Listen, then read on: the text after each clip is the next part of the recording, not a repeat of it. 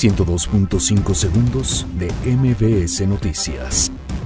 Fiscalía General de la República confirma detención de Alonso Ancira, dueño de Altos Hornos de México. Unidad de Inteligencia Financiera confirma millonarias transferencias de Altos Hornos a Emilio Lozoya. Emilio Lozoya interpone amparo por orden de aprehensión en su contra. La Secretaría de Salud aplaza hasta junio la compra consolidada de medicamentos para todo el sector. INE suspende conferencias mañaneras de Andrés Manuel López Obrador en seis entidades con elecciones. Vinculan a proceso a chofer de tráiler que arrebató la vida a cuatro personas en Santa Fe.